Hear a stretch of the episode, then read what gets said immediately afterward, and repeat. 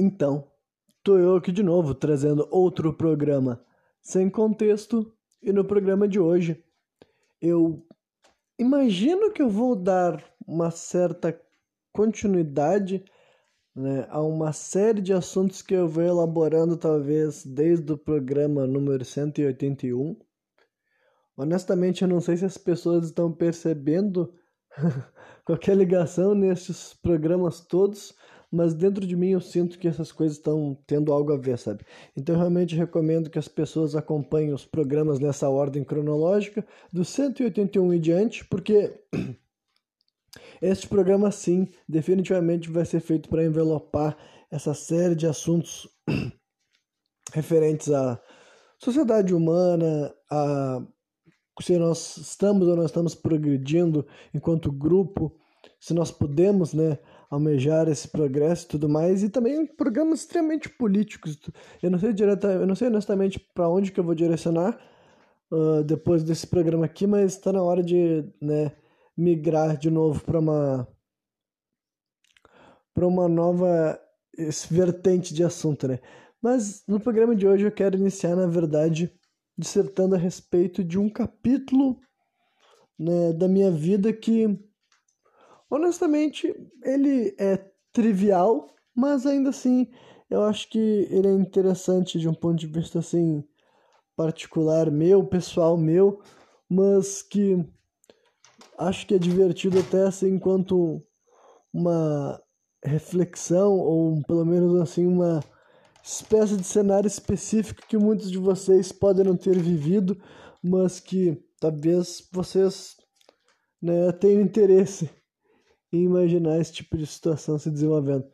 Que, vamos lá, vamos, o que eu tô querendo dizer, sim, é que quando eu tava lá pelos meus 19 anos de idade, eu acredito, na verdade um pouco mais do que isso, né? Ou será que não? 19, 20. É, pode ser 19, 20, 21. Não é menos do que isso, tipo, com certeza não era 18 para menos.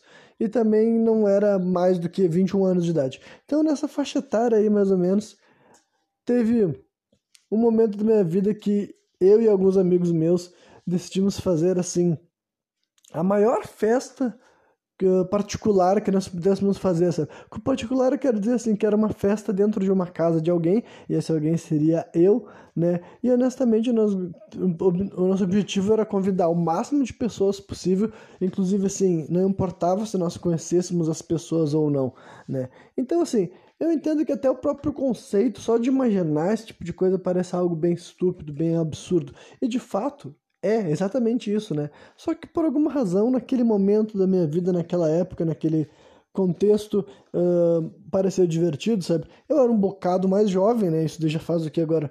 Talvez 10 anos atrás, ou um pouco menos, né? Então, eu era um bocado mais jovem, eu estava solteiro nesse momento específico. E um amigo meu, né? Foi um dos responsáveis para a gente fazer isso daí mesmo, porque eh, a primeira vez que a gente ia fazer um evento desse tipo seria na minha casa, mas seria para comemorar o aniversário desse meu amigo.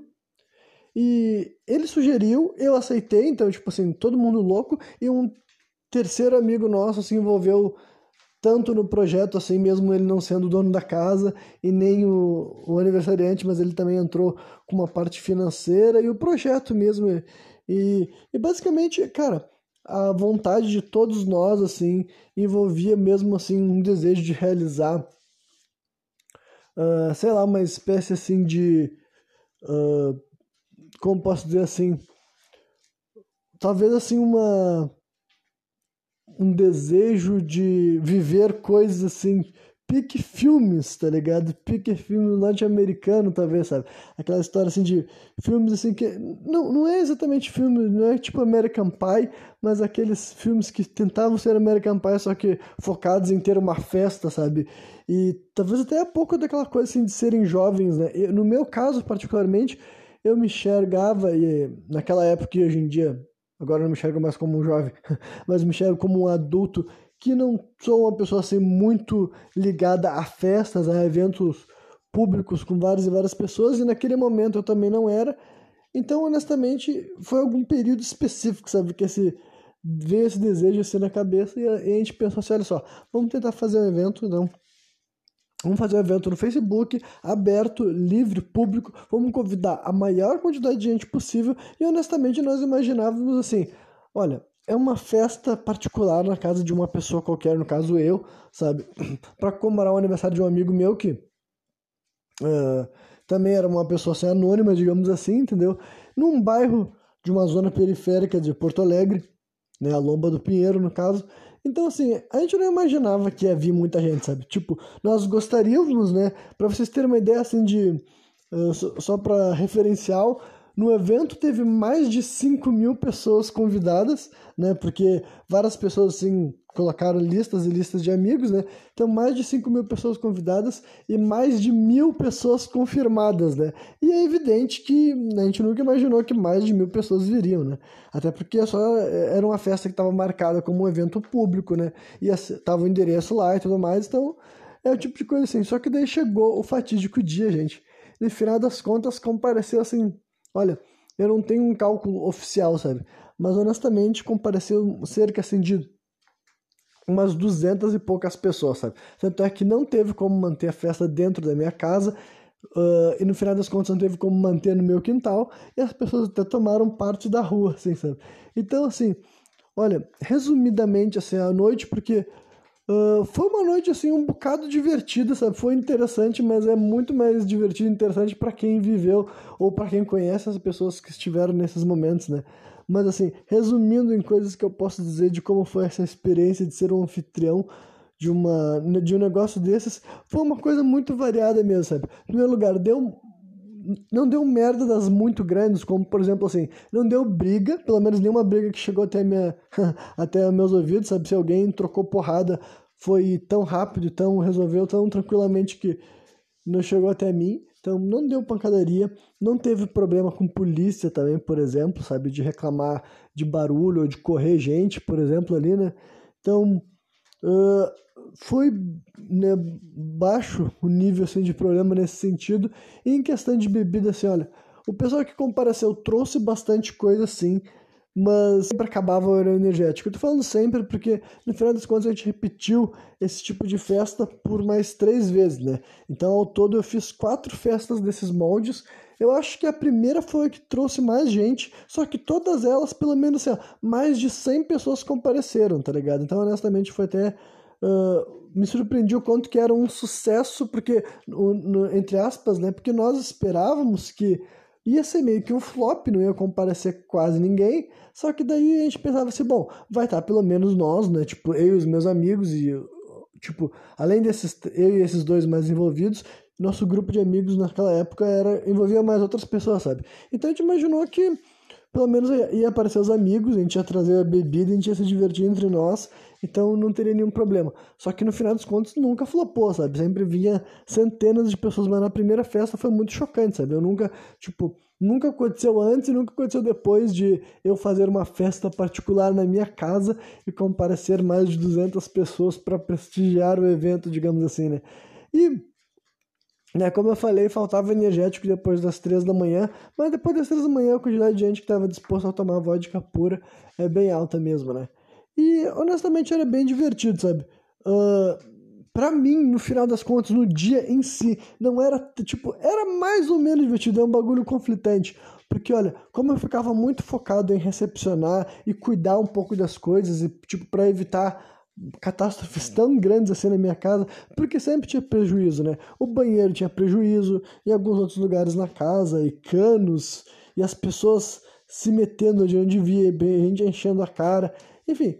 Olha, claro que dava muito trabalho, sabe? Dava muito estresse, então várias vezes eu, tipo, era evidente que pessoas que não eram eu estavam aproveitando aquela festa muito mais do que eu, sabe? Só que então, ainda assim, também tinha certos, assim, lados positivos, tá ligado? Uma dessas quatro festas que a gente fez assim na minha casa era pro meu aniversário, né? E daí.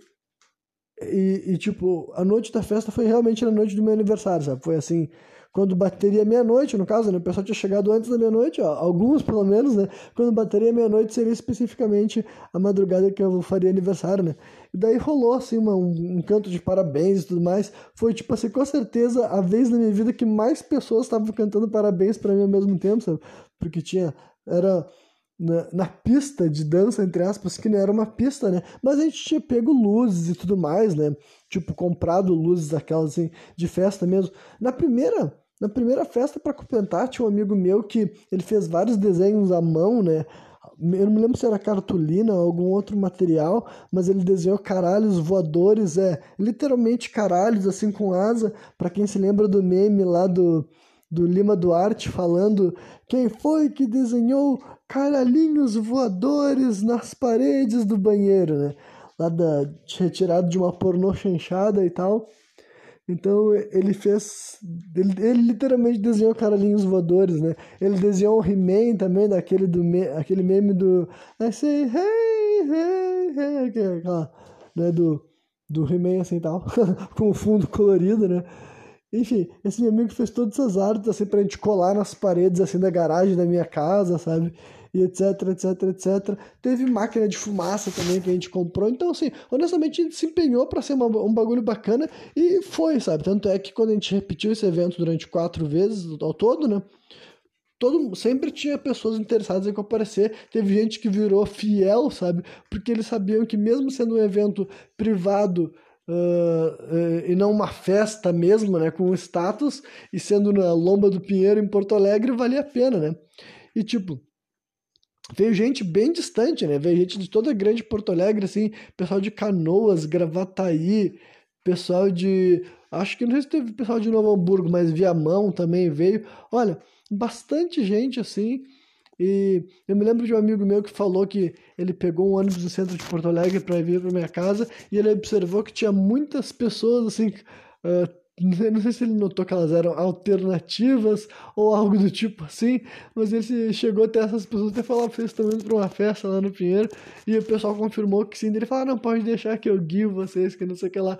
Então, para vocês verem que, olha, naquela eu fiquei satisfeito que de uma de forma real eu fiz que, que durante uma vez ou várias noites assim num período de dois ou três anos as pessoas se mobilizassem por causa de um evento que eu tinha criado, sabe? Então, honestamente, essa foi uma das partes mais divertidas dessa experiência mesmo. Eu descobri ou redescobri algo que eu já sabia, né? Que eu gosto da função assim de organizar, né? Eu gosto de ser o host, eu gosto de ser o anfitrião.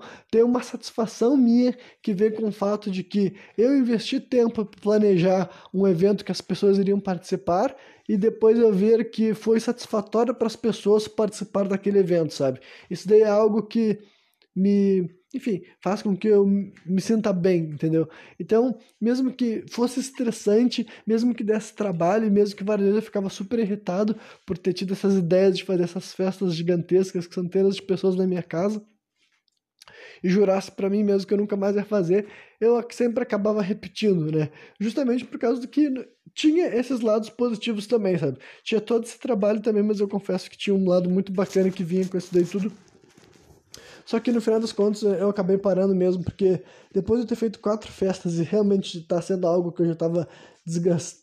Tipo, dava muito trabalho também no dia após a festa para limpar, para faxinar a bagunça a zoeira. Realmente era um bagulho que eu já tava decidindo parar. E para completar, assim, os meus vizinhos todos ali da, do lugar onde eu morava vieram fazer assim, uma espécie de intervenção, tá ligado?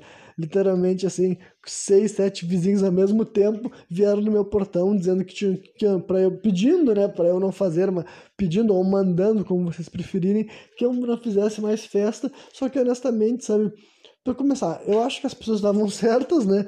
E eles não vieram, tipo, eles não foram escrotos assim, né, desse tipo. E realmente eu falei que não pretendia mais fazer e não fiz mais mesmo, sabe?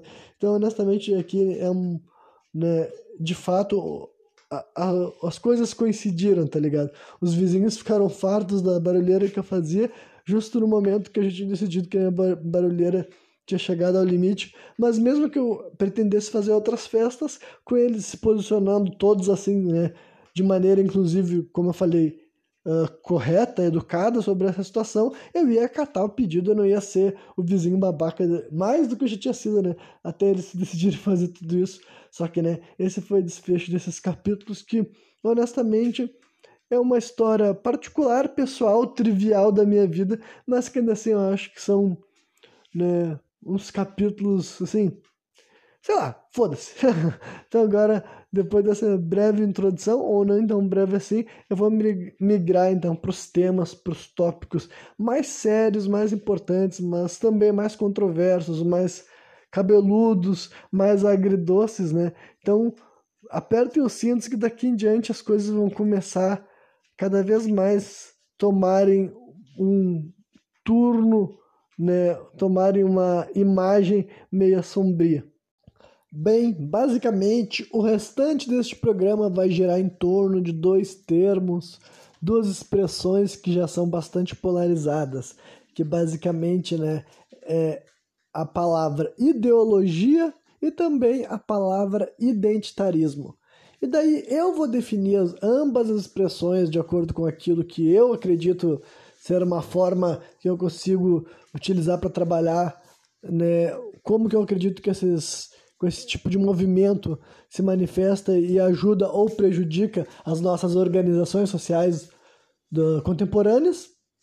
Quem quiser saber outras definições, porque né, são termos que foram cunhados há muito tempo atrás e depois eles foram revistos, foram utilizados em outros sentidos, em outros contextos. Então, assim, ideologia já estão falando aí desde o século XVIII, até onde eu sei, e identitarismo, eu não sei exatamente quando que nasce essa expressão, mas então, né, eu vou definir o que eu estou querendo falar com cada uma dessas expressões, então você já sabe como é que funciona isso aqui, né? Mas eu já alertei que vai ter, assim, vai ter buracos na estrada, tá ligado? Porque honestamente são temas, são termos que, apesar de eu não falar deles especificamente diretamente, é uma daquelas questões que inevitavelmente ao longo destes meus programas sem contexto eu acabei abordando essas questões, eu acabei entrando em assuntos que poderiam uh, responder a, a, esse tipo de, de uh, conceito, tá ligado? De ser algo ideológico ou até mesmo identitário. Então vamos começar assim, primeiro com ideológico, sabe? O que é ideologia que a gente tanto fala, né? A gente acabou de sair de um governo que acusava as escolas de, sei lá, certos órgãos do governo de serem a favor de uma suposta ideologia de gênero, tá ligado? Honestamente, para mim, as ideologias se manifestam em qualquer uh, indivíduo ou núcleo organizacional que faz uma forma assim, tipo assim, que eles seguem uma lógica que deriva de ideias, tá ligado? Então, basicamente, eu quis de separar uh, uh, o termo, né? ideologia, ideológico. Eu acredito que existe sim uma ideologia de gênero, mas existe ideologia de tudo, sabe? Ideologias de esquerda, de direita, basicamente, né, até certo, o que eu faço aqui, o que eu falo aqui, se qualificaria num caráter ideológico de uma certa maneira. E aí, falando do identitarismo, aí tem a ver mais com aquela questão assim, do que, que as pessoas se identificam, sabe? Está dizendo identitarismo, a identidade que as pessoas têm. E eu vou deixar bem claro que eu estou utilizando essas expressões assim para todos os lados, sabe? Para piorar esse tema que já é polêmico, eu espero que ao final do que eu vou falar aqui durante a próxima uma hora, por exemplo, eu tenha tido divergências com pessoas de esquerda e com pessoas de direita. Se eu não tiver atingido esse objetivo, eu terei ficado até mesmo decepcionado, tá ligado? Então, assim, porque eu realmente acredito que ideologia e identitarismo aparecem dos dois lados, dos dois escopos, e para completar, eu realmente acho que são fenômenos que têm que ser analisados de maneira individual, porque eu acredito assim que basicamente raciocínios ideológicos podem ter efeito positivo sim, e lógicas identitárias podem ter algum efeito positivo sim, mas eu também acredito no contrário, e para ilustrar ambos os lados eu vou ter que utilizar de exemplo. Então, saibam, né? Quem tiver disposto a continuar me ouvindo, saibam que tem grande chance da gente acabar entrando em desacordo, mas eu vou tentar me expressar com clareza, com honestidade, com sinceridade, para aí abrir margem para as pessoas que discordam de mim poder discordar de forma argumentativa, racional, lógica, e quem sabe no final de tudo isso nós tenhamos caminhado para um ponto de convergência onde nós entendemos, ambos os lados entendem certas coisas que podem permitir com que né, as nossas mensagens sejam passadas adiante com maior precisão e mais que isso a gente construa um mundo que no final das contas vai provocar a maior união das pessoas. Porque eu acredito sim que muitas pessoas utilizam dessas pautas com esse viés, tá ligado?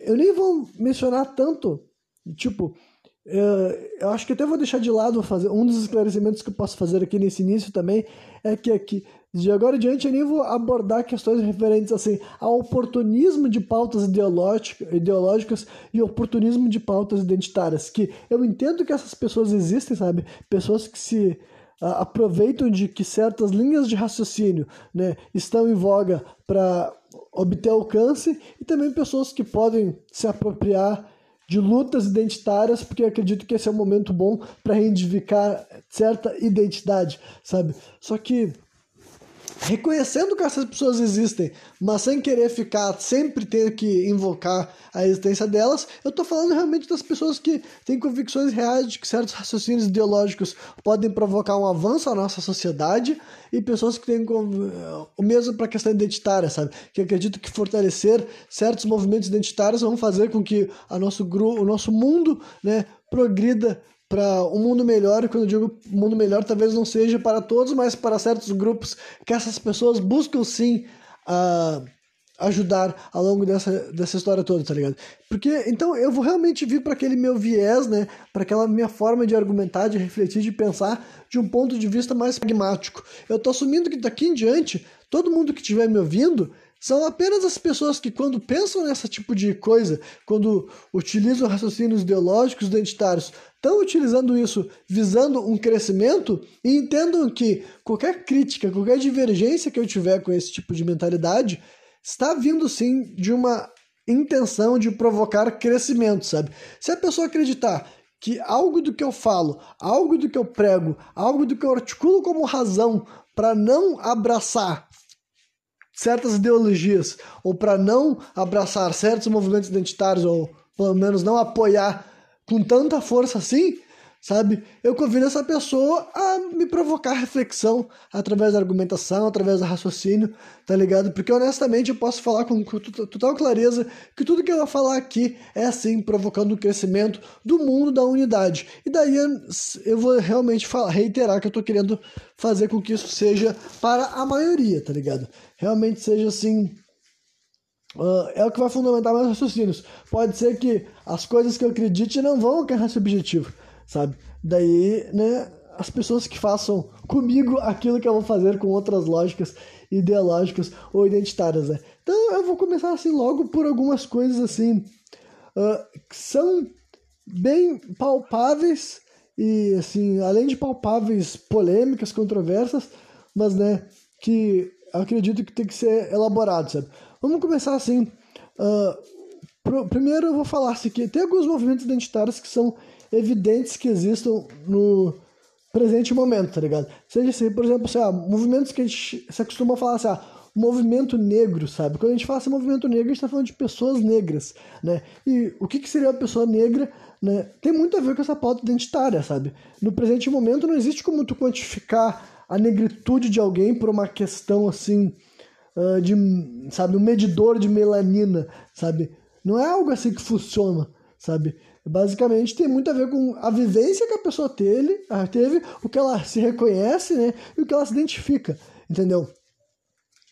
Então, né? E daí para não parecer que tipo assim, né? Apesar de vocês quem é minha quem ser minha audiência saber que eu não me importo com com a lógica de lugar de fala, né, na hora de elaborar meus raciocínios, mas para mostrar que o, que eu estou querendo falar é bem abrangente e não é eu querendo me meter em algo que não tem nada a ver comigo, é que, né, junto com essas lógicas desses movimentos que ficaram muito evidentes, seja assim, o movimento identitário das pessoas assim de movimentos negros, né, ou também das pessoas dos movimentos dos direitos LGBTQIA+, e tudo mais, né, que são aqueles que são bem evidentes, no meio de todas as conversas, no meio de todos esses raciocínios, muitas pessoas começaram a apontar que os movimentos identitários sempre estiveram aí, apesar deles não terem, tipo assim, talvez esse termo tenha ficado mais popular hoje em dia e daí as pessoas reconhecem mais facilmente quando algum movimento é abertamente identitário, digamos assim, sabe? Mas honestamente, vários rótulos podem se identificar como identitários, até mesmo rótulos como esquerda e direita, sabe? Pessoas terem a propensão de se manifestar como sendo alguém de direita, sabe? isso já é o movimento identitário dele. Ele já está atribuindo uma identidade dele a ponto dele achar que é necessário ele afirmar, vocalizar de forma clara que essa pessoa é de direita ou que essa pessoa é de esquerda ou que ele é um conservador, um liberal, um comunista. Tudo isso também são movimentos identitários, tá ligado? Ainda mais quando a pessoa sente essa inclinação de fazer ele por si só, né? E daí nós podemos até ser coisas mais abrangentes e mais específicas para eu poder falar por que eu quero mencionar sobre isso, sabe? Primeiro, eu vou falar uma parte mais positiva, assim, para começar fazendo, podendo fazer uma, não é nem para fazer uma média, é para falar, ser honesto, ser sincero, que realmente eu acho que tanto movimento, assim, essa, essa noção das pessoas quererem convencer as pessoas por causa de um raciocínio ideológico, porque o que, pode ser um problema dessas lógicas ideológicas? Porque assim, a partir do momento que tu tem uma ideia muito específica, muito estabelecida, que convenciona a tua forma de pensar, tu vai querer com tipo assim, tu vai querer encontrar meios de comprovar aquilo que tu já espera, sabe? Essa é uma das razões que as pessoas apontam que o raciocínio ideológico pode gerar problemas. E apesar de eu entender isso, né, eu meio que entendo que eu acho que é inevitável, tá ligado? Eu acho que as pessoas não terem. Uh, tipo, não terem ideologias por trás dos seus pensamentos é talvez até ser uma espécie assim de. Não sei se abstração ou utopia, sabe? Eu até posso assim, né, sem querer puxar muito pro meu lado, mas obrigatoriamente vai soar assim, né? Eu acredito que talvez a minha vontade de buscar por raciocínios pragmáticos e soluções pragmáticas seja uma das poucas maneiras que nós podemos tentar evitar raciocínios ideológicos, tá ligado? Mas ainda assim, nem eu sou incapaz de dizer assim, tipo, sou capaz de dizer que eu sou livre de ideologia, sabe? Eu sou incapaz de dizer que vários meus posicionamentos não surgem a partir de uma lógica já pré-estabelecida na minha mente, né? Há muito tempo atrás eu fiz um programa sem contexto onde eu deixava bem claro os três pilares assim fundamentais, sabe? As pedras angulares por trás de quase tudo que eu acredito, que são o raciocínio pragmático, o raciocínio da desconstrução e a crença do divino. Então, essa daí praticamente é a minha ideologia, tá ligado? É a minha ideologia que ela pode não ser a ideologia mais comum, aquela que as pessoas mais se identificam, sabe? Mas de certa forma, eu acredito que muitas pessoas têm raciocínios pragmáticos, eles se acreditam assim, eles se enxergam, e talvez até pessoas que não se autodeclaram assim também tenham raciocínios pragmáticos com relação à vida, né? E a desconstrução daí é que eu me acostumei a me sentir vinculado a esse termo, a essa expressão. E com isso eu posso dizer com toda honestidade que isso não me, nunca me fez me enxergar como uma pessoa de esquerda, justamente porque eu aplico os meus raciocínios de desconstrução até mesmo em lógicas e conceitos ditos de esquerda também, tá ligado? Então, eu me sinto vinculado à ideologia da desconstrução, sabe? A lógica de que eu sempre terei uma certa obrigação, entre aspas, sabe, de quando eu começar a aprender a ouvir sobre algo, eu sou inclinadíssimo a sempre ficar me perguntando sobre todo o resto que não está sendo dito, sabe? É, ficar colocando faca, sabe? Enfiando agulhas em todas as ideias que estão me sendo expostas, sabe? Levando em consideração todo o contrário que eu já ouvi sobre aquilo, entendeu? Eu, é assim que a minha mente se acostumou a refletir sobre os temas, né? E por fim, a parte espiritual também, que daí essa é a minha ideologia, sabe? Assim como existem ideologias cristãs, ideologia muçulmana e esse tipo de coisa, a minha ideologia ela é espiritual, tipo assim, meio que autodefinida, mas eu entendo que essa minha autodefinição foi meio que construída baseada nas minhas experiências coletivas ou informações externas que eu recebi, tá ligado? Então, assim, Cara, movimentos ideológicos e movimentos identitários também, sabe? Tem alguns movimentos que as pessoas costumaram enxergar mais claramente, né? Então, dito isso, eu, fui, eu comecei por identitarismo, fui por ideologia, falei lá algo meio que os problemas da ideologia, mas depois destaquei que esses problemas meio que são intrínsecos à espécie humana. Agora, voltando para a parte identitária, eu vou falar lá do positivo. Eu realmente acho que esses movimentos identitários que hoje em dia estão em mais evidência, foram bons o surgimento deles, tá ligado? Foram bons. Eu acho que os movimentos identitários negras, olha, com todas as considerações que eu, eu acredito que eu vou fazer elas ao longo desse programa, todas as considerações que eu acredito que eu posso fazer de forma pertinente, querendo colaborar para uma sociedade melhor estruturada, né? Eu acredito que no final, no saldo final da balança, sabe? esses movimentos identitários das pessoas negras que não sei exatamente quando que eu poderia dizer que eles surgiram, sabe? Mas surgiram em algum momento no século XX, digamos assim, e foram se fortalecendo década após década. Eu realmente acredito que o saldo final desse processo é algo positivo, sim, entendeu? E daí, eu quero dizer que, assim, de forma bem simples, o que eu, vou querer ilustrar o que eu quero dizer com isso, sabe? Uh, as pessoas negras sempre existiram, né? Evidentemente, né? Constatando o primeiro fato óbvio.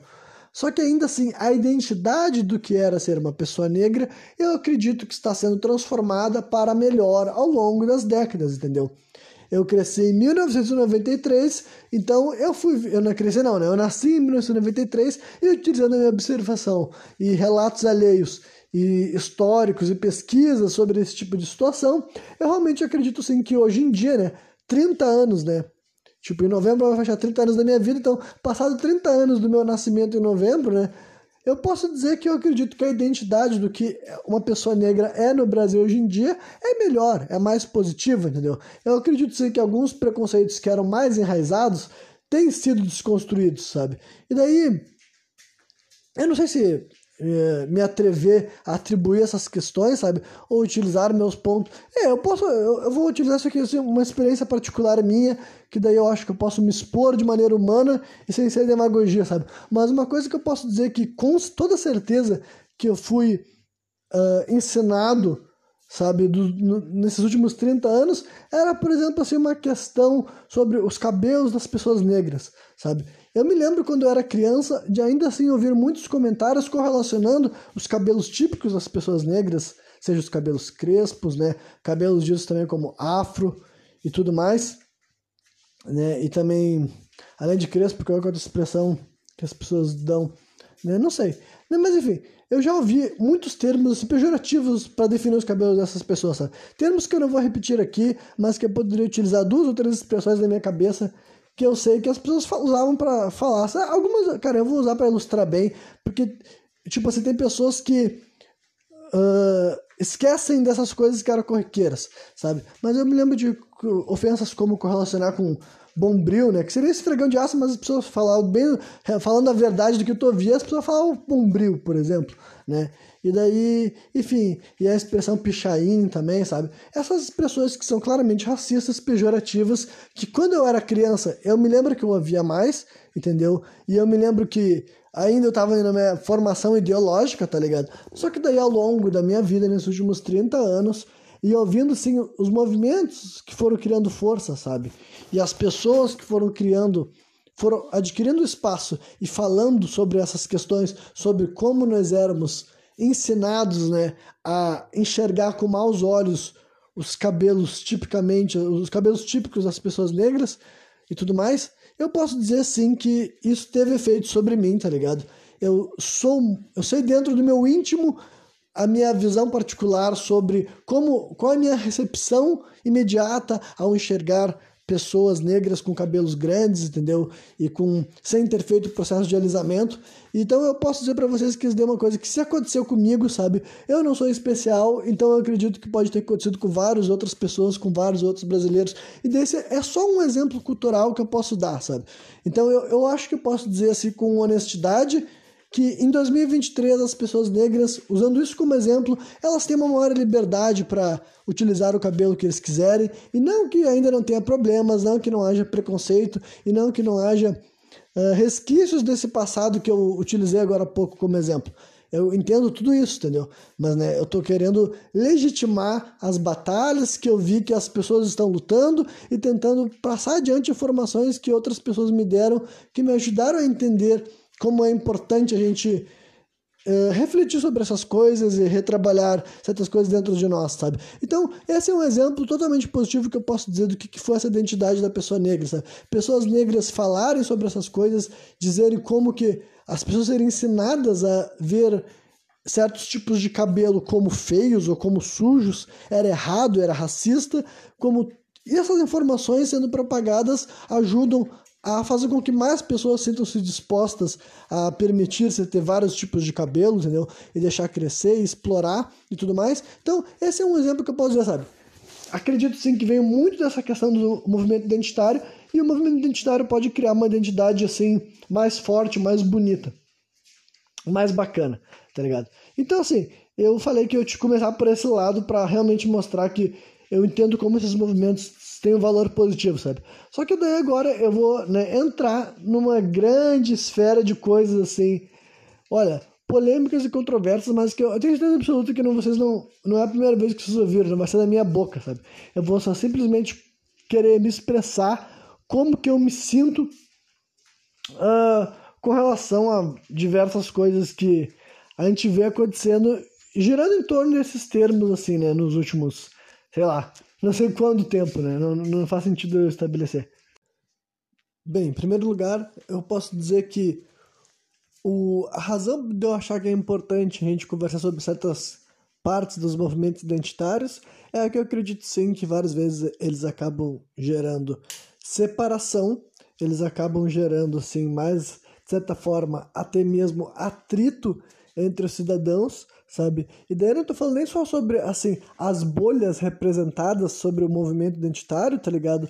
Mas, assim, como por exemplo, você pode dar exemplos aí, exemplo assim, de movimentos identitários da comunidade negra, mas todo mundo que está por dentro dessas ondas sabe que pessoas negras que não compactuam com várias partes desses movimentos são praticamente isolados, e eu nem sei se existe assim um movimento negro uh, separado do que seria assim da esquerda, eu diria, sabe? E também até as pessoas desses movimentos também têm níveis diferentes, né? De identificação e de ideologia até de como que eles vão lidar com essas situações, sabe? Uh, mas daí também podemos falar sobre as pessoas assim, né? A mesma questão sobre pessoas LGBT, né? Aí eu nem sei se eu quero entrar em certas pautas assim. É, eu simplesmente não vou. Certas coisas eu prefiro nem mencionar, e outros eu vou mencionar para poder ilustrar bem sobre como que essas coisas se apresentam como problema, mas também até vou entrar sobre uma, uma, uma, parte importante, sabe? Ah, Renan, tu não tem nada a ver com uma dessas coisas, por que, que tá falando sobre elas, né? Caso alguém estivesse falando sobre essa questão assim de, né, de, como é que é mesmo? Lugar de fala. Mas também muito já se foi levantado sobre duas coisas. Em primeiro lugar, sobre movimentos identitários brancos, e até onde eu sei, todos os movimentos identitários de pessoas brancas são porcarias, tá ligado? Então, tipo assim, não é porque eu sou homem branco e heterossexual que eu vou me vincular a qualquer movimento identitário branco, sabe? Todos eles, até onde eu sei, se não são supremacistas, são coisas do tipo. E daí, sei lá, sabe? Toda essa história assim, de white power, sabe? Aquela coisa assim orgulho branco, entendeu? Eu já falei há muito tempo atrás sobre como que esse tipo de coisa é estúpida e imbecil, mas eu vou repetir aqui, caso tenha que ser mencionado. Sabe? Já que eu estou dizendo que eu acredito que certos outros movimentos identitários possam causar problemas, eu vou, vou tipo, confirmar que esses daí para mim são os movimentos identitários mais problemáticos, tá ligado? Porque, apesar de eu acreditar sim, daí, utilizando a minha opinião de, individual de cidadão, tá ligado? Não supervalorizem o que eu digo aqui, é simplesmente dizer como que eu percebo, sabe? Eu acreditar que certos movimentos identitários ou ideológicos, mesmo que estejam na intenção de criar união ou pelo menos igualdade social, eu acredito que eles podem não estar acertando na marca deles, digamos assim, né? Que é o que eu, alguns outros movimentos que eu ilustrei antes, mas os movimentos identitários de pessoas brancas eu não acho que exista algum que não seja simplesmente uma bosta, tá ligado? Falando especificamente desse lance assim, de orgulho branco, olha, não faz o menor sentido esse, esse, esse raciocínio, esse tipo de pensamento, sabe? Se até hoje em dia, em 2023, uma pessoa ainda, uma pessoa que faz parte da minha audiência, não entendeu por que, que essas coisas são estúpidas e babacas, permita-me explicar novamente, sabe? Assim, Uh, não faz sentido sentir orgulho por ser branco, porque branco não é etnia, tá ligado? Branco não é uma coisa que dificulta a tua jornada, não é uma coisa que tu deveria sentir só porque tua pele é clara, é, tu deveria sentir orgulho disso, tá ligado? Não, e também com isso eu não quero dizer que deveria sentir vergonha, mas é que tu tem que atribuir o que, o que, significa ter orgulho, tá ligado? Existem várias coisas a teu respeito que tu pode sentir orgulho, assim como eu sinto orgulho de mim mesmo sobre várias questões, sabe? Mas eu posso falar com todas as letras sem estar sendo demagogo, tá ligado? A minha cor de pele nunca foi uma delas, e no meu caso específico, nem a minha ascendência, né?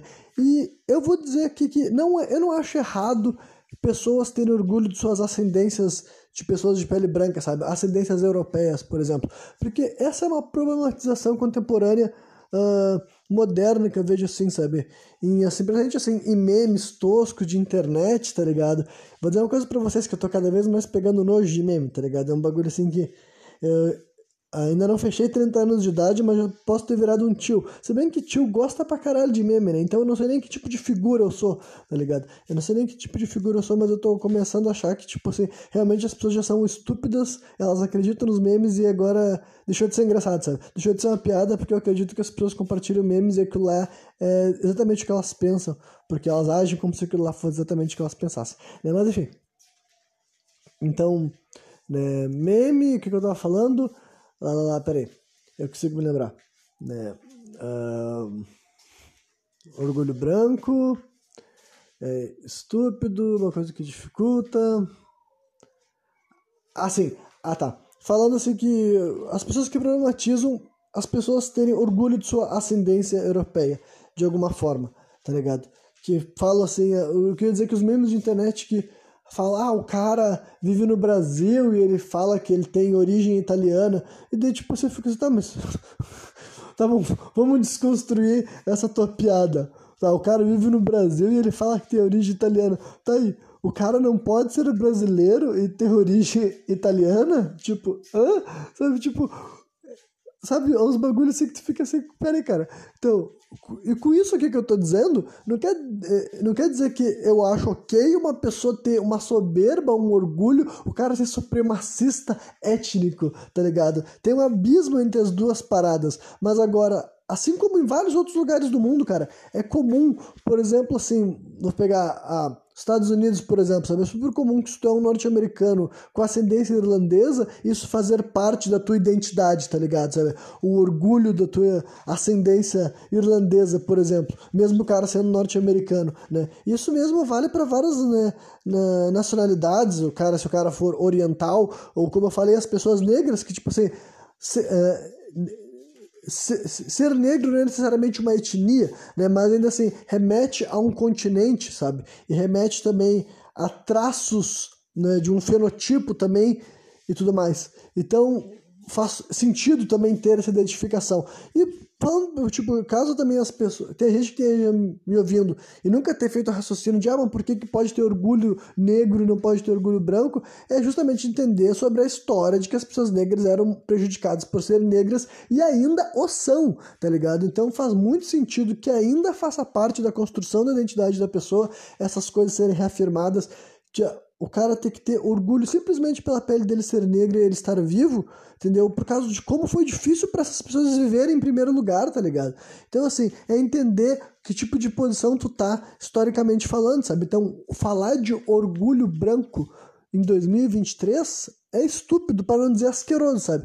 Eu, é asqueroso quando é literalmente supremacista, tá ligado? É, suprema, é literalmente assim, neonazi, essas coisas do tipo. Aí é asqueroso, né? Mas é quando é simplesmente assim, uma ignorância histórica, aí é simplesmente babaca, sabe? Que é o que eu tentei ilustrar assim que eu quero dizer. E existem outras maneiras, né? Eu já vi pessoas falando que o bolsonarismo é uma espécie de movimento identitário branco. Eu não tenho certeza absoluta disso, tá ligado? Mas, assim, considerando que eu enxergo sim na, na figura por trás do bolsonarismo, né? Um cara que compactua com valores preconceituosos racistas, eu poderia identificar também que o bolsonarismo, de certa forma, seria o identitarismo branco. Só que não é qualquer pessoa que faz parte da minha audiência sabe muito bem que eu estou completamente desvinculado desses valores. Então também não é uma, um movimento identitário que funciona para mim, tá ligado? Não é um movimento identitário. Então é por isso que esse também é outro exemplo de como políticas identitárias Uh, já estão, tipo, acho que já é evidente, qualquer pessoa honesta tipo assim, por mais a, a, favor que a pessoa seja de políticas identitárias, ela, ela vai saber que, olha, mov esses movimentos, quando perdem o controle, separam as pessoas, separam a classe, entendeu? Justamente pela classe pobre do Brasil ser tão, assim, variada, sabe? Ser tão mista, né? De certa forma, movimentos, a, a, movimentos identitários, principalmente quando eles são mais nichados, mais afunilados, se eles não forem bem arquitetados e orientados, eu acredito que eles geram mais separação do que do que união, tá ligado? E deixa eu ver se tem mais algum é, exemplo dessa. Uh, é, o orgulho hétero, é, o orgulho hétero é praticamente a mesma estupidez, assim, do.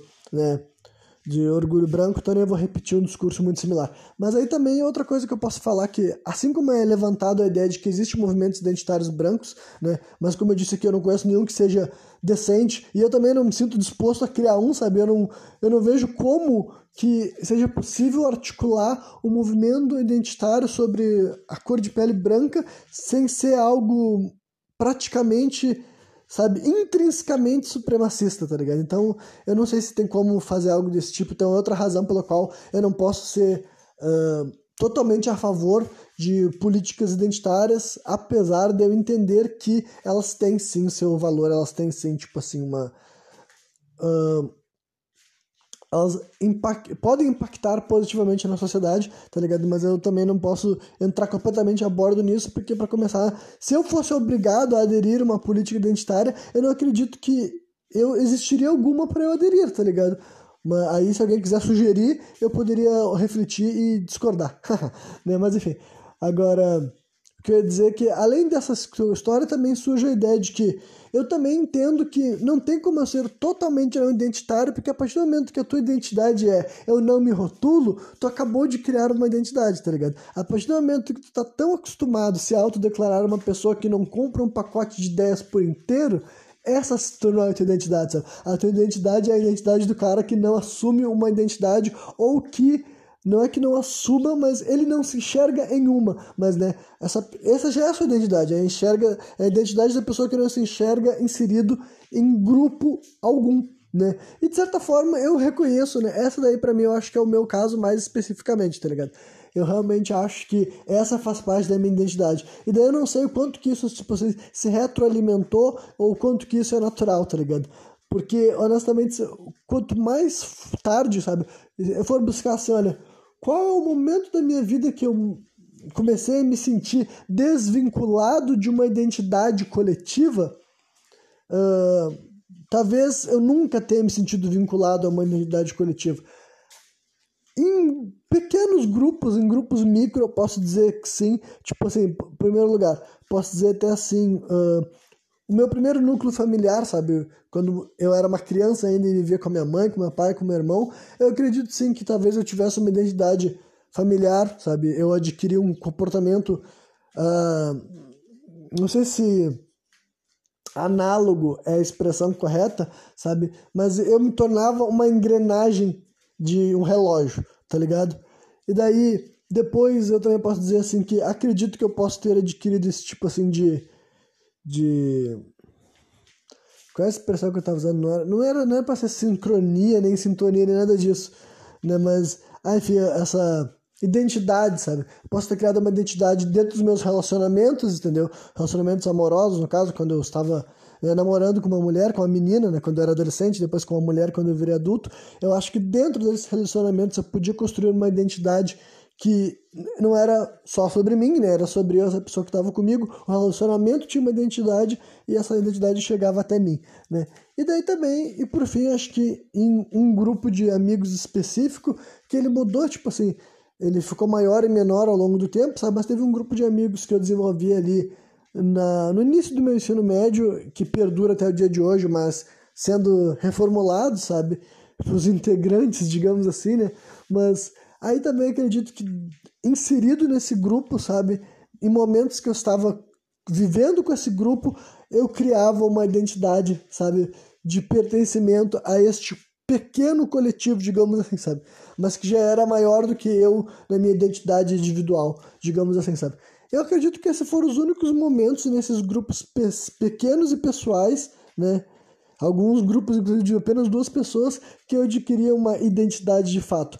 Agora, fora disso, né, eu posso usar o exemplo de várias questões, sabe? O fato de eu me definir como uma pessoa espiritual e não religiosa. É a mesma coisa também, tá ligado? Eu não adquiro a identidade de um religioso, mas ainda assim eu tenho uma identidade de pessoa espiritual, né? Então, essa daí também, para mim, eu consigo identificar como a mesma linha, sabe? Como a mesma questão, sabe? Essa minha dificuldade em rotular a mim mesmo, né?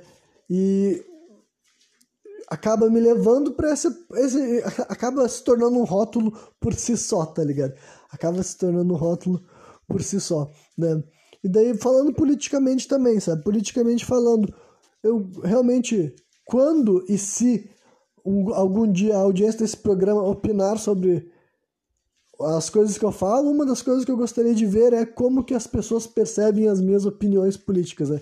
Porque eu já estou acostumado a ter uma visão interna de mim como alguém assim, ah, eu não sou uma pessoa de esquerda e nem sou uma pessoa de direita, mas acredito que a maioria dos meus discursos vão parecer mais alinhado com a esquerda, embora eu saiba muito bem que várias das coisas que eu vou falar em alguns momentos não são bem vistos, não são bem aceitos pelos é, grupos comuns de esquerda, né, e tem muito mais a ver com grupos ditos de direita, por assim dizer, né, e daí eu sei que isso daí por si só também se torna minha identidade, tá ligado? A identidade, assim como o cara que se diz ativamente de esquerda, a identidade dele é essa, e o cara que se diz ativamente de direita, a identidade dele se torna essa, o cara que está sempre reforçando que ele não é esquerda nem direita, essa também é a identidade dele, tá ligado?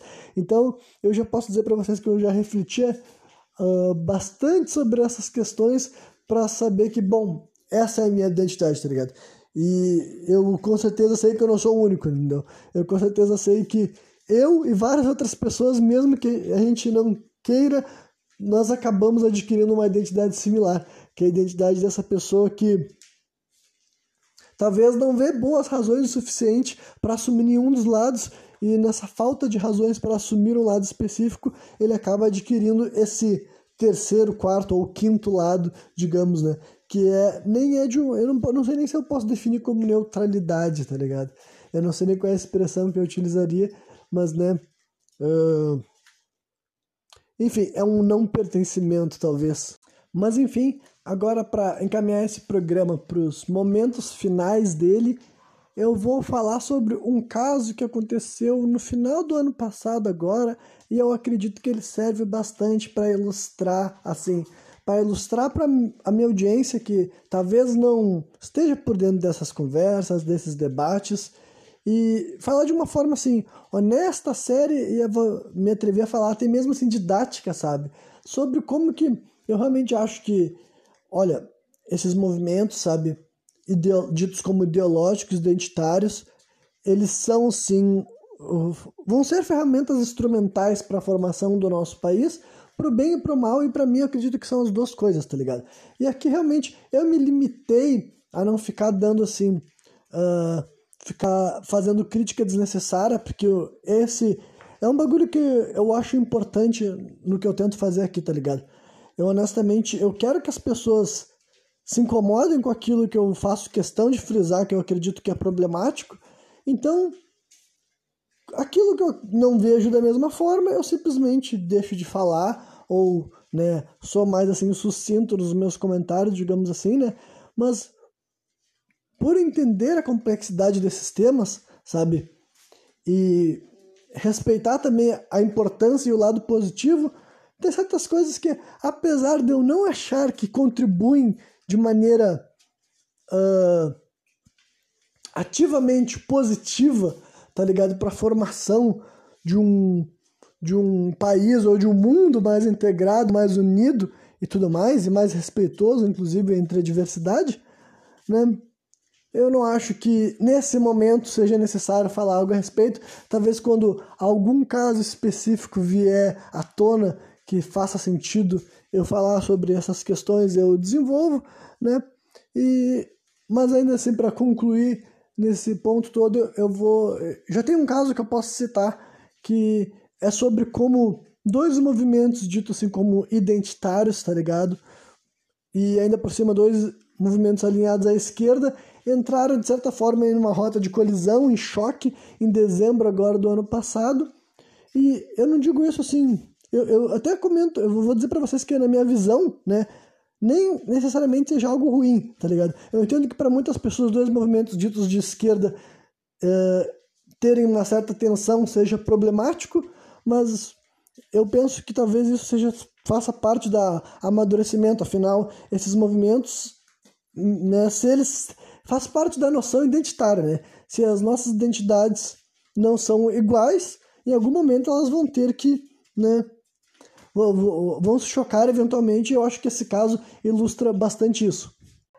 Em dezembro agora, uma escritora chamada Jamila Ribeiro, ela é escritora, escritora, filósofa, ela uh, é uma mulher negra, né? Estou mencionando isso porque ela, ela representa né, essa pauta, esse tipo de movimento e tudo mais, e ela escreve para jornais ou revistas, ou algo, algo desse tipo. E ela escreveu um artigo, né? Uma, como posso dizer assim, uma uma, é, acho que dá pra chamar de um artigo numa revista, algo desse tipo assim, sabe? Eu cheguei a ler o artigo, mas é uma daqueles, é uma daqueles sites que depois que tu lê uma vez, ele coloca um paywall na frente para te voltar a ler, tu tem que assinar, tá ligado?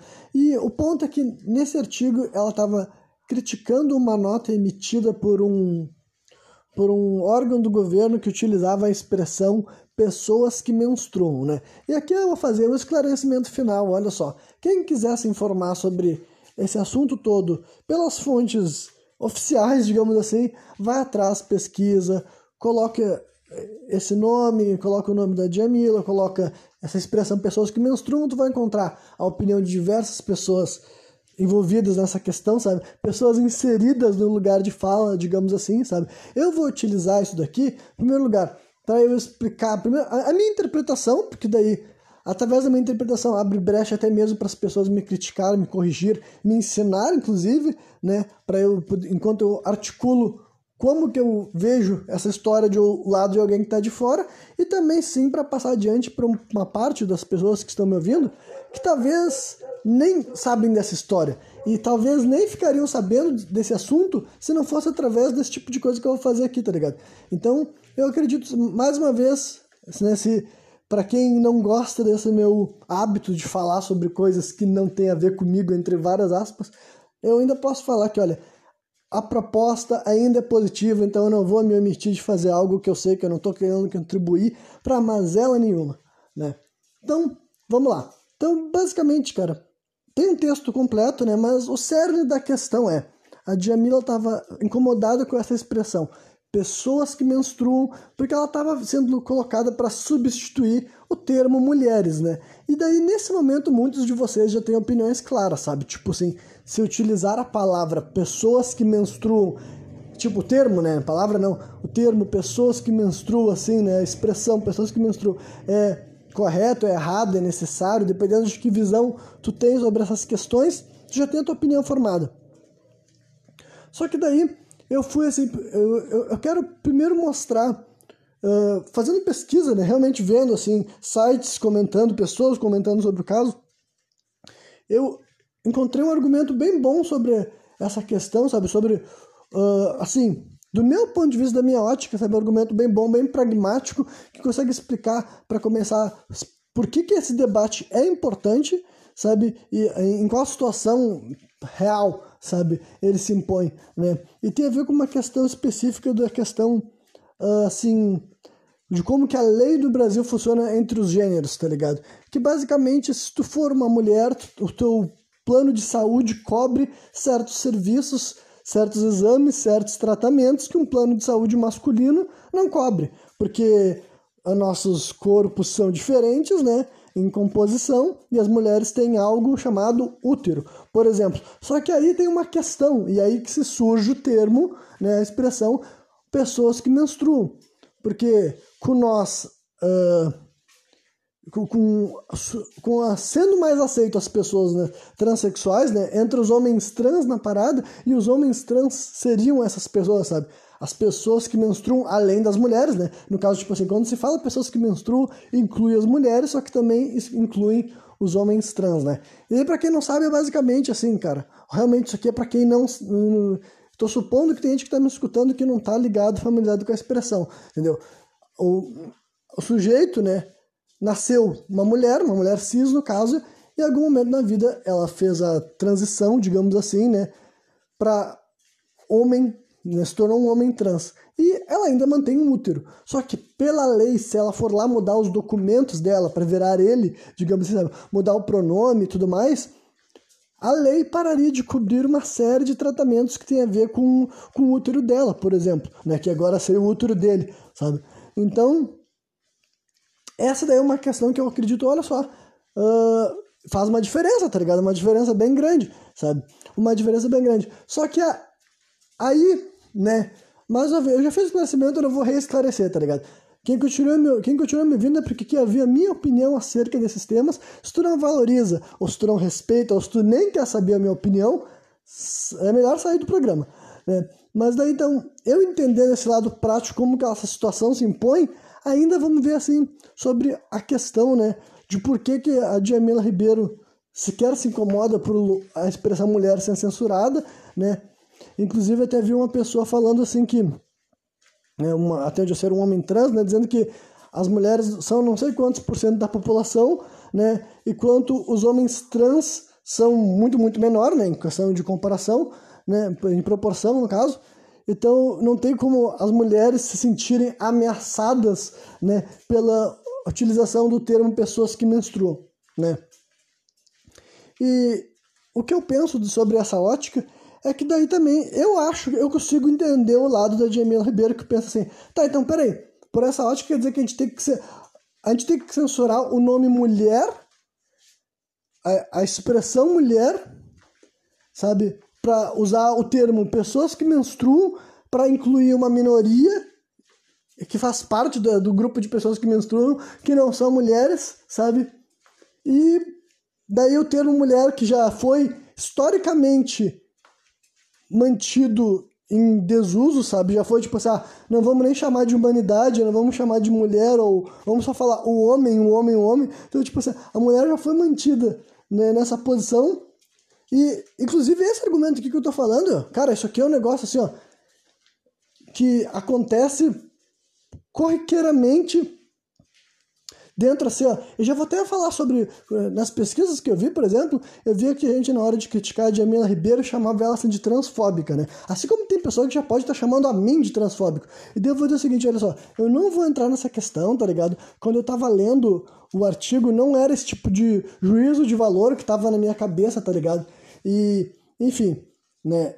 Eu só, eu, a única coisa de consideração que eu quero fazer é que, olha, o pessoal tem que tomar cuidado para não pegar e achar que qualquer divergência ideológica, política, ou quem sabe até mesmo de retórica, já tem que enquadrar uma pessoa, tipo, como. Não é como uma pessoa que tem divergência, é uma pessoa que é inimiga, tá ligado? Porque se essas pessoas, se uma pessoa transexual tá chamando a Jamila Ribeiro de transfóbica, ela já declarou que a mulher é inimiga dela, tá ligado? Porque assim, deveria ser, né? Se, se uma, uma pessoa trans deveria ser inimigo dos transfóbicos. Então, assim, são os títulos assim fortes, tá ligado? Mas, né, isso esse tipo de atrito não é a primeira vez, tá ligado? Porque acontece muito nessa história, sabe? O protagonismo da mulher, né? E daí, nesse caso aqui, a Jamila é um ícone muito das mulheres negras, por ela ser uma mulher negra e falar sobre isso, mas essa questão eu não estava falando nesse momento específico, sabe? Nem era sobre isso, sobre essa questão, né, dessa parte da identidade dela, no caso. Era só mulher em si, né? E, tipo, só que esse daí é um atrito que acontece, sabe? De vez em quando, entre esses dois tipos de movimentos identitários. Movimentos identitários femininos, ou feministas, se vocês preferirem, e os movimentos identitários que, especificamente, que tem a ver com transexuais, sabe? E homens transexuais. Porque entra nessa questão, sabe?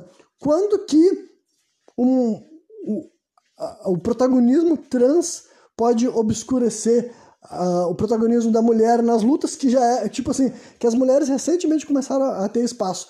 E ao contrário do que uh, a, essa lógica de, de porcentagem né, diz, né, que eu acabei de. Uh, utilizei esse argumento que eu vi outras pessoas fazendo, sabe? Ao contrário disso daí, olha, eu consigo ver que isso pode acontecer sim, tá ligado? Justamente por esse exemplo que eu acabei de falar depois, né? Que se a gente vai parar de utilizar em, em vários contextos que nós poderíamos utilizar a expressão mulher antes de substituir pra, por pessoas que menstruam, né? É natural que várias vezes o espaço que, deve, que deveria estar sendo ocupado por essa. Tipo, já, tá, já, já, tá, já foi dito na própria explicação, tá ligado? Então, sim, acontece, sabe? Não é porque uma, minor, uma minoria não pode estar mais em destaque, né? É a, ver o debate que rola entre o negócio de atletas trans, que eu já mencionei uma vez aqui nesse programa já não vou repetir. Já falei uma vez com muita seriedade também sobre esse tema. Sempre que eu falo sobre essas questões, eu tento levantar que não é. Tipo, eu tento mostrar um argumento e uma lógica e um raciocínio sabe? E uma indagação muito além do, do, do assim, ah, eu não concordo, não tem nada a ver com o que eu concordo, mas mais do que eu concordar, eu tenho que entender. Tenho que entender o raciocínio, a metodologia, o problema, a solução, né? Tudo isso ainda está em processo de discussão e, e, por isso que esses tipos de movimentos ainda se chocam, tá ligado? Ainda se chocam porque o que certos grupos buscam para aquilo que eles representam, talvez tenha assim uma certa um conflito, né? Um conflito de interesses com que outros grupos têm, né? Eu até sinto que nesse programa aqui agora eu posso até incluir uma outra polêmica extra que tipo assim, talvez não fosse necessário colocar, mas para deixar o programa na duração que eu pretendo que ele fique, né? Antes de fazer o encerramento final, eu ainda vou adicionar esse tema, porque né, é um negócio que eu tinha dito que em algum momento eu falaria sobre uh, a, a sexualidade com relação à espiritualidade, sabe? A energia dos gêneros, esse tipo de coisa. Então, né, se tu é uma pessoa que está me ouvindo até aqui totalmente pelo aspecto político, ideológico da parada, social, e tu não acredita uh, em nada dessa, dessa parada, bom, talvez ainda assim te convido a me ouvir, porque eu vou te compartilhar aqui coisas que Olha, são comentados em diversos círculos relacionados a religiões, espiritualidade, sabe? Então, mais uma vez, isso aqui não é para causar disputa, intriga, mas é só para informar e, tipo, iniciar uma possível conversação, tá ligado? Porque assim, olha, eu condeno e condenei sempre, diversas vezes, em vários programas aqui, tipo assim, o preconceito homofóbico da igreja, ou por exemplo, até mesmo também da religião muçulmana, tá ligado? Então, isso daí é uma verdade acima de qualquer coisa, sabe? Só que ainda assim, eu não tô falando aqui sobre tolerar ou não homossexuais, só que o, o espiritual trata os gêneros como diferentes, tá ligado? Eu não posso, tipo, se eu não, se eu não quiser falar isso, tá ligado? É por omissão por omissão, sabe? Eu vou dar um exemplo assim, né? vou começar pela religião de matriz africana, por exemplo. As religiões de matriz africana não tem problema nenhum com pessoas homossexuais, tá ligado? Transexuais tão pouco, sabe? É normal, bem aceito, as pessoas são receb... as pessoas trabalham, existem muitos médiums assim que não são cis, que não são hétero. Isso não é não é raro, não é problema algum dentro das religiões de matriz africana. Só que agora, toda casa que eu já fui, todo pai de santo, toda mãe de santo, dentro da doutrina, dentro da explicação, dentro da organização, existe sim a energia masculina e a energia feminina. E com isso não quer dizer que, olha, homens não vão trabalhar com espíritos que têm energia feminina, tá ligado? Só que existem as duas energias, sabe? Elas são mencionadas, sabe? Quando um ser humano do sexo masculino está trabalhando com uma entidade da energia feminina, é porque ele precisa desta energia feminina naquele momento, sabe? Então, por isso que eu tô falando que, assim, uh, é um negócio que eu falei que poderia ser polêmico e controverso, mas é só para comentar que não tem como falar que esses, esses termos, essas expressões fogem até mesmo o campo social e até mesmo o campo biológico, tá ligado? Uh, e daí eu posso falar para várias outras religiões, várias outras doutrinas mesmo, sabe? Essa noção, assim, religiões pagãs falam muito, sabe, sobre a energia sagrada feminina e masculina, sabe? A deusa mãe, a deusa da fertilidade. Existe, sabe, esse essas energias arquétipicas, tá ligado? Então é o tipo assim de conversação que ainda está em andamento, sabe? Porque já chegou ao ponto de eu ouvir até as pessoas falando que não existe gênero biológico. E daí, mais uma vez, eu não sei qual é a mentalidade média da minha audiência. E talvez tenha algumas de vocês que ouçam isso e discordem pra caramba, ou que alguns de vocês que concordem com essa afirmação. Eu, no presente momento, eu não tenho como dar qualquer credibilidade, sabe? Até onde eu sei, gênero biológico existe, tipo, indiscutivelmente. Inclusive, se há argumentação, além da dialética, além da retórica, que substancia a ideia de que não existe gênero biológico, sabe? Eu gostaria bastante de ver para poder rever essa minha visão determinista do que a gente vive aqui no nosso planeta, tá ligado?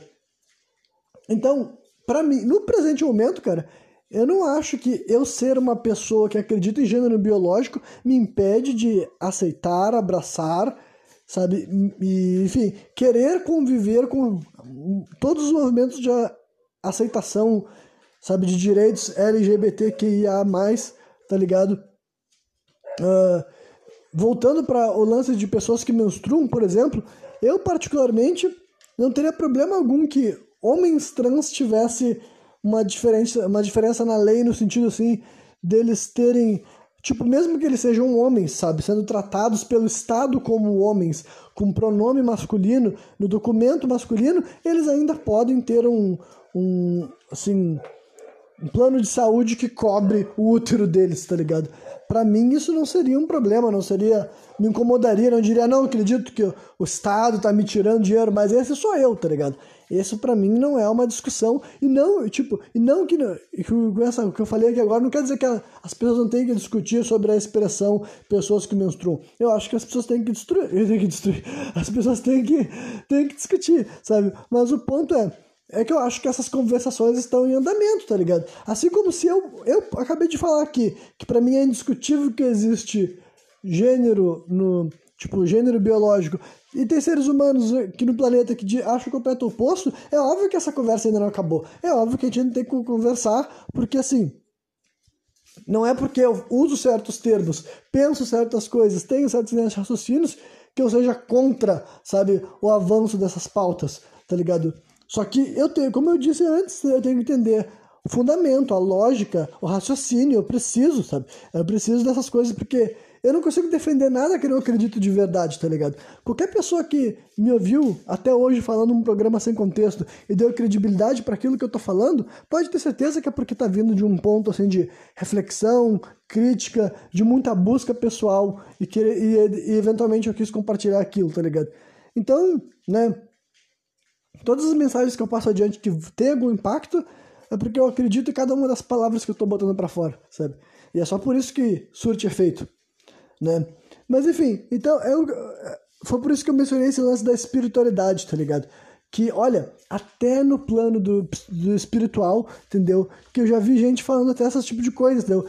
Que, que espírito não tem sexo, que espírito não tem gênero, por exemplo. E mais uma vez, com isso, não tem nenhuma mensagem anti-comportamento homoafetivo, homossexual e transexual. Nada disso não, sabe? O ponto é que não é como se fosse tudo igual, entendeu? Pelo menos não é isso que as doutrinas falam, sabe? Não é isso que os médiums falam, não é isso que os livros espirituais, religiosos, e vocês podem ver em várias e várias religiões, várias maneiras de lidar com o espiritual, sabe? Em várias organizações sociais. Podem não serem todas, podem não serem todas, mas aí tu me dizer que em religião alguma as pessoas falam que existe um espiritual masculino, uma energia masculina, sabe? Até um ponto que eu posso apontar, até a parte que eu tem assim sexual da parada. E que eu digo que sexual também tem a ver até com o órgão genital, sabe? Para quem tá ligado com o hinduísmo, tá ligado no Kama Sutra, tá ligado nos nos como é que é mesmo, os chakras e tudo mais, uh, os pon as zonas, o tipo órgão sexual dos, dos, seres humanos, a genitália deles, também tem esse lance energético. E daí eu não vou entrar, tipo, aqui não é para entrar naquele debate assim, a New Wave, cuidar com quem tu transa, que também poderia ser uma gigantesca conversação, sabe, que não é sobre isso esse programa aqui no momento, né? Mas até este lado, tá ligado? No, do ponto de vista energético e espiritual, também é tratado como existente, como real, sabe? Então, é só essas coisas assim que eu estou compartilhando por saber que é mencionado, por saber que é dito, por saber que é estabelecido, por saber que existem essas realizações. Porque uh, aí me desemboca no aquilo que vai ser o encerramento de fato desse programa, né? Todos esses últimos seis programas sem contextos né? Desde o 181 até esse aqui, né? Todos eles, na minha cabeça, estão ligados por um tema que é sobre e a humanidade, ela estava mal antes, está melhor agora, está progredindo, está se desenvolvendo, podemos sonhar com um mundo melhor, esse é o melhor momento que a gente já viveu, as organizações sociais estão avançando, a violência está diminuindo. Enfim, para que mundo que a gente vai, para que mundo de que mundo que a gente veio, né? E daí, no final dessa gigantesca jornada, eu posso dizer para vocês que sim, as coisas vão melhorar, mas não sem desafio, não porque é garantido e talvez elas piorem antes de melhorar ainda, sabe? Mas em cada um desses programas eu quis elaborar pontos, sabe?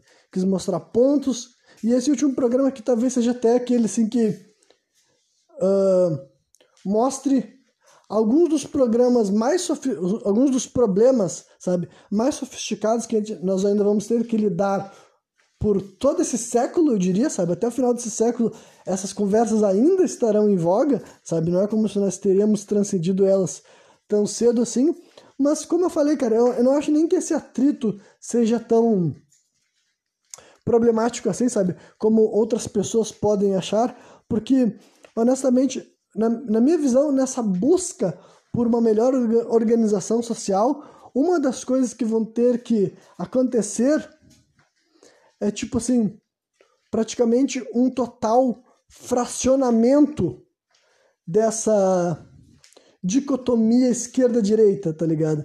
Essa daí, então, né, pra, pra mostrar que eu não deixo pontas soltas, tá ligado?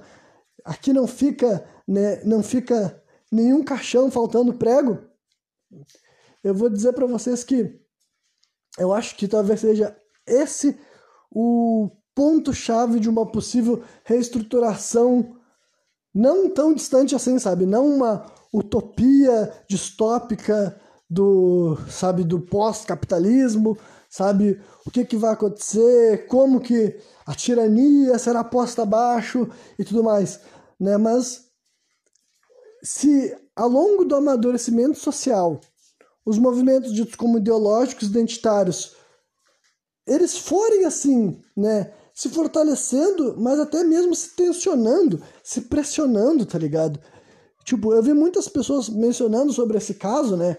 Sobre esse caso dessa disputa, entre aspas, sabe? Mas essa divergência entre a Jamila Ribeiro e representantes dos movimentos de pessoas transexuais aqui no Brasil, falando como se fosse inetamente uma, algo ruim para a esquerda brasileira, sabe? Dois movimentos sociais da esquerda em, de, não, tipo assim, tendo divergências entre si seria um problema. Só que assim, tanto aquilo que nós chamamos de esquerda, quanto aquilo que nós chamamos de direita hoje em dia, elas já são assim, tá ligado? Elas são duas bolhas enormes, infladas, sabe? Infladas, e daí quando eu tô fazendo isso, chamando as duas assim, não é porque ah, elas são tipo assim, idênticas, idênticas. Mas o ponto é que tanto a direita está tentando abraçar um monte de coisa que não está dialogando tão bem assim entre si, quanto a esquerda também, sabe? Esses termos surgiram em épocas que eles não eram essa. Tipo assim. Hoje, cara, tanto na esquerda quanto na direita, eh, tá super em voga um movimento assim. Uh, eu vou chamar assim, tipo, é que eu queria fugir das expressões que já são utilizadas, tá ligado? Porque eu realmente acho que tanto a esquerda e a direita, eles estão pregando assim uma utopia do permitivismo, sabe, coletivo, sabe? Eu tô realmente tentando cunhar algo novo, porque eu não quero que vocês associem com algo que vocês já ouviram por aí. Porque eu tô querendo sugerir o seguinte, a grande maioria, sabe, tanto das pessoas que vão se dizer de direita quanto das pessoas que vão se dizer de esquerda, eles vão se dizer assim permissivos, sabe? Eles vão dizer que eles são a favor das pessoas terem liberdade, direitos. E é óbvio que dentro da esquerda vão ter pessoas que vão ser assim uh, mais coercivas também, mais inibidoras, mais controladoras, mais moralizantes, e para a direita também, sabe? Mais conservadores, mais retrógrados, né? Mas realmente acho que Muitas vezes o grosso desses dois movimentos são duas pessoas que pregam essa suposta. O cara que se diz de direita vai dizer: ah, só quero que o Estado não se meta na minha vida, cada um faz o que quiser, cada um faz o que quiser, para mim eu não quero cuidar da vida dos outros, libera as coisas, libera as drogas, libera as armas. O cara vai falar isso, tá ligado? E o cara da esquerda ele vai dizer: não, é só cada um deixar os outros viver como eles quiser, tá ligado? As pessoas não ficar se metendo na vida dos outros, que não sei o que lá, e aceitar, respeitar. Todo mundo vai, tipo assim esse é um, a, a base de, sei lá, 70 a 80% dos discursos políticos, mesmo que eles estejam em polos completamente opostos, sabe? O cara que é de direita, ele vai se dizer assim, profundamente comprometido a defender um mundo onde a diversidade, sabe? Ele vai dizer que ele não quer Tipo assim, que ele é contra o comunismo, que ele não, porque ele não quer que as pessoas sejam iguais, tá ligado? Que ele quer a variedade, a diversidade, que as pessoas possam ser autônomas e escolher por si só, tá ligado? E daí o cara que vai que tá, tá querendo se incluir movimentos de esquerda, ele vai dizer a mesma coisa sobre uma outra lógica, sabe? Ele vai dizer que ele quer que as pessoas possam ser que elas são, que elas sejam livres, que elas não sejam controladas, que elas não sejam assim, recebam, né, ser, tipo que o, está, o, o, o Estado não tem mecanismos para controlar a sexualidade que tu vai ter, não vai impedir de tu seguir a religião que tu quer, enfim, não vai tomar decisões arbitrárias e impedir que tu expresse de uma maneira, sabe, diferente da que era aceita até então pelo status quo, tá ligado? As pessoas vão se dizer assim, só que é que tá. Aí eu acho que esse discurso acabou ficando cada vez mais cinzento, cada vez mais cinzento e tornou assim ambos, a direita e a esquerda, se tornaram duas bolhas gordonas, sabe? Inchadas, sabe? Prestes a explodir, porque as pessoas foram entrando carregando um monte de coisa ali dentro e já não tem, tipo, assim, já, já tá vazio, já, tipo, já tá carregando, tipo, tanta gente fala assim, ah, eu sou de direita e vai entrando ali pra dentro, e daí tem um monte de gente ali que já não, não tipo assim, não se dialogam mais, sabe? Eles já não querem mais a mesma coisa. Eles não estão em busca da mesma parada, mesmo que no, no, grande escopo da jogada eles vão dizer que são de direita eles já não estão nem mais alinhados com a mesma com a mesma coisa, sabe? E o mesmo vale pro movimento de esquerda também, tá ligado? Muita coisa, ah, isso daí é de esquerda, isso daí é de esquerda. E o cara, ah, tá, tá, sou de esquerda é porque eu gosto disso. Aí quando vê tem uma tralha, sabe? Uma trolhada de pessoas que se dizem de esquerda e que já não se dialogam entre si, não, que não querem saber mais nada entre si, né? Então, o que eu quero dizer com isso é que eu acho que esse movimento essa polarização de esquerda e direita, ela terá que ser rompida sim, entendeu? E eu não sei se vai ser rompida na prática, eu não sei se eu vou viver para ver um mundo onde, de fato, essas expressões saíram de moda, porque elas têm que sair de moda, sabe? Eu sou convencido disso, sabe? Nada nessa vida existe para sempre, não vai ser esses termos que vão sobreviver eternamente, tá ligado? Eles já estão vindo, já, já estão durando séculos e séculos, mas o mundo, tipo, séculos é uma fração pequena de tempo na existência desse planeta, tá ligado? Então, um dia essas coisas vão ser substituídas, sabe? Eu não sei se vai ser na minha vida, né? Mas eu realmente acho que isso seria positivo, sabe? Eu acredito sim que uma, um, nesse processo das nossas organizações sociais avançarem, essa possível tensão, e tensão é uma palavra meio forte, talvez, sabe? Mas é que eu não sei se eu posso usar algo mais leve do que tensão, tá ligado? Mas eu acho sim que os movimentos ideológicos, identitários, eles têm sim que, em algum momento, Olha, se, dois, se os movimentos jamais se, se chocam, sabe? Se nunca um movimento dito buscar, buscar representando o interesse de um grupo específico, se ele nunca se pronunciar contrário a outro movimento, ele não tá fazendo seu propósito, tá ligado?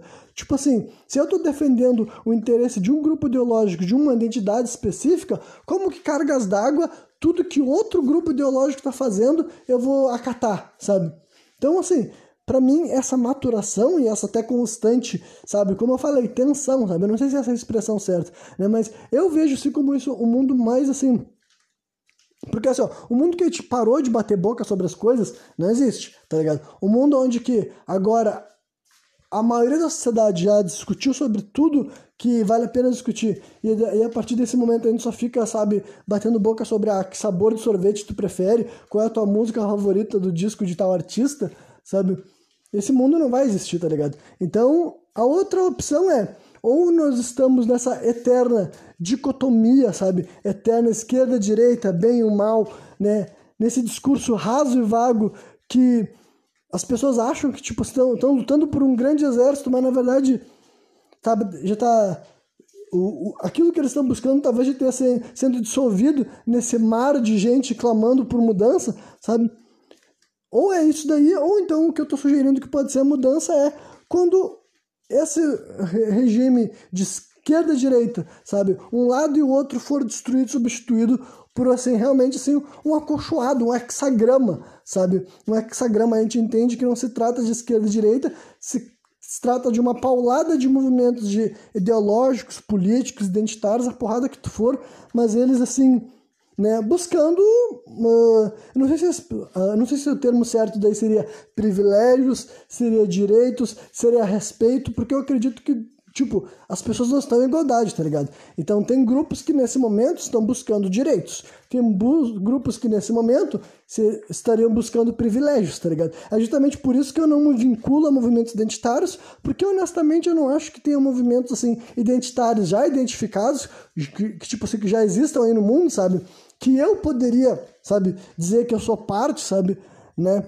E que, e que não, não é um movimento que busca privilégio para minha para minha identidade, que não é a minha identidade, sabe? A minha identidade biológica, sei lá, se vocês preferirem, né? Então, assim, tem movimentos que querem direitos, outros movimentos que querem privilégios, outros movimentos que querem respeito, né?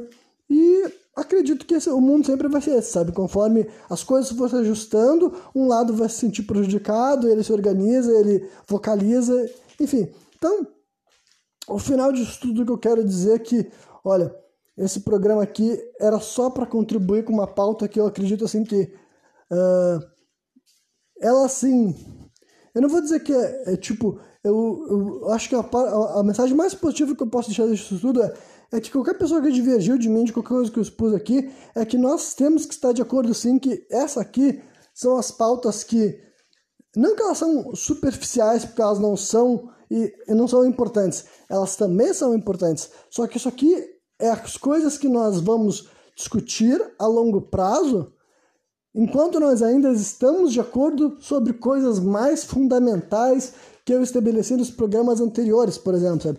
Esse aqui é o grande sinal positivo que eu quero que todo mundo que teve disposição de acompanhar todos esses programas sem contexto esteja de acordo comigo, sabe? Olha, nós podemos ter divergido em vários pontos, tá ligado? Só que algumas das outras coisas que eu falei que são mais fundamentais, né? Que são aquelas coisas assim que, olha, eu não vou reelaborar aqui, né? Mas como eu falei, espero que tu tenha ouvido todos os programas na ordem, porque é disso que eu falei, ó. Tem vários tipos de pessoas que eu fiz questão de dizer, olha, se o cara não consegue aceitar certos avanços que são assim indiscutíveis, que hoje em dia já deu para observar que vai nos ajudar, então assim, nem quero que esse cara perca ter me ouvindo, porque ele tá o que é bom para ele e o que é bom para mim são completamente opostos, sabe? Essencialmente oposto.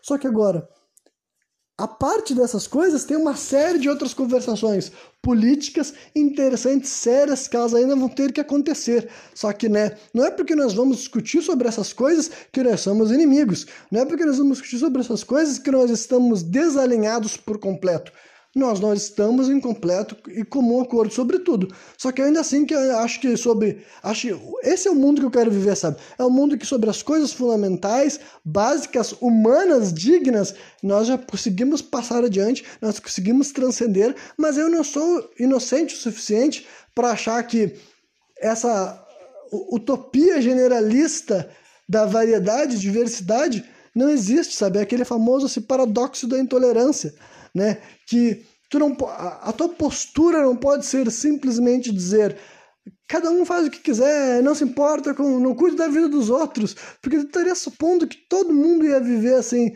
simplesmente motivado pela, sabe, pela autossatisfação, ninguém seria movido por, né, gatilhos de competição, de opressão, de manipulação que já estão aí, tá ligado? Não é como se tu pudesse fazer o mundo virar, tipo, olha, vamos resetar os valores da sociedade, da cultura do mundo que a gente vive e agora todo mundo começa a se desenvolver do zero. Não é assim, a sociedade já está completamente assim, ó. Olha, completamente incentivando um monte de coisa horrível, um monte de coisa torta, um monte de coisa bosta, sabe? Que estão sendo corrigidas, têm sido corrigidas, mas a gente vai ter que, olha, entre toda essa nossa suposta ideia de aceitação, vem junto também a ideia de, ina, de coisas inaceitáveis. Tem que vir, sabe? Tem que vir. Achar que o jeito certo para regular, o jeito certo que as coisas vão se ajustar é, tipo assim, não haver discussão real, inclusive mais do que real, sabe? Chegar até um ponto final, até um ponto determinante de certas coisas que precisam ser colocadas de lado, colocadas para descansar, para depois a gente avançar em, em, discu em discussões mais sofisticadas vai, vai nos manter nesse, nesse eterno ciclo. Então, né, realmente eu estou querendo concluir isso aqui tudo assim, de uma forma propositiva. E se eu estou certo, se eu estou errado, eu não sei, mas pelo menos eu estou me atrevendo a apontar problemas que talvez para muitos não são problemas, estou me atrevendo a sugerir uh, supostos assim, correções até, sabe? ou no mínimo teorizando como que a gente pode vislumbrar de maneira real e mais imediata uma mudança que faria com que a sociedade tivesse maior maturação, maior, maior aceitação e entenderia que o mundo inclusivo não é um mundo que não se choca, não é um mundo que não tem uh, divergências, não é um mundo que discute entre si, debate entre si, sabe? Que é só paz, amor e carinho, todo mundo sempre repetindo os mesmos discursos, sabe? Esse mundo daí a gente já tá vivendo agora, e é uma bosta, sabe? É um mundo falso, né? Só que eu quero que viver num mundo que assim, ó, as pessoas conseguem discordar sem se odiar, sem se matar, sem se exterminar, é entender assim, olha, vamos fazer um bagulho que se isso aqui não deu certo, vamos tentar outra coisa. Vamos tentar um novo argumento, uma outra forma de ver, vamos tentar ser mais positivo, sabe? E como eu falei, isso não vai ser uh, no final desse século que essas respostas terão sido feitas, sabe? Essas perguntas que a gente faz até agora terão sido solucionadas, né? Mas é isso aí. Quem me viu até o final, espero que tenha curtido. E qualquer dia eu tô de volta novamente, trazendo mais um programa sem contexto.